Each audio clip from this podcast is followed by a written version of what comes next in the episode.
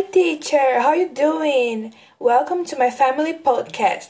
Here I'm gonna say about some things in my family, some um, descendants and everything. So I hope you enjoy.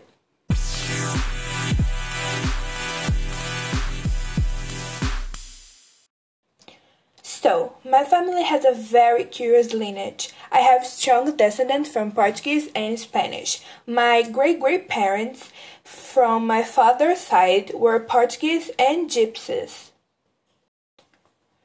My grandfather on my mother's side was Spanish, so I'm a pretty great mix of ethnicities without equal. My paternal grandparents are alive and live in Boituva. My father's family is huge. I have many uncles, cousins, and everything. My maternal grandmother lives here in Tatuí with my aunt Patricia.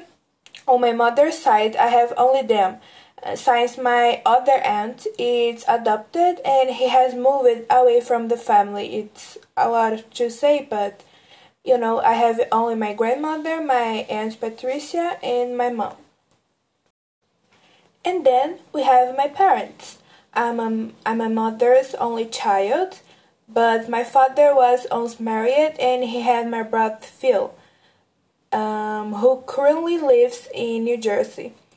We didn't know each other personally because he left to Brazil when he was 10 and today he's 30, but we still talk and I love him so much.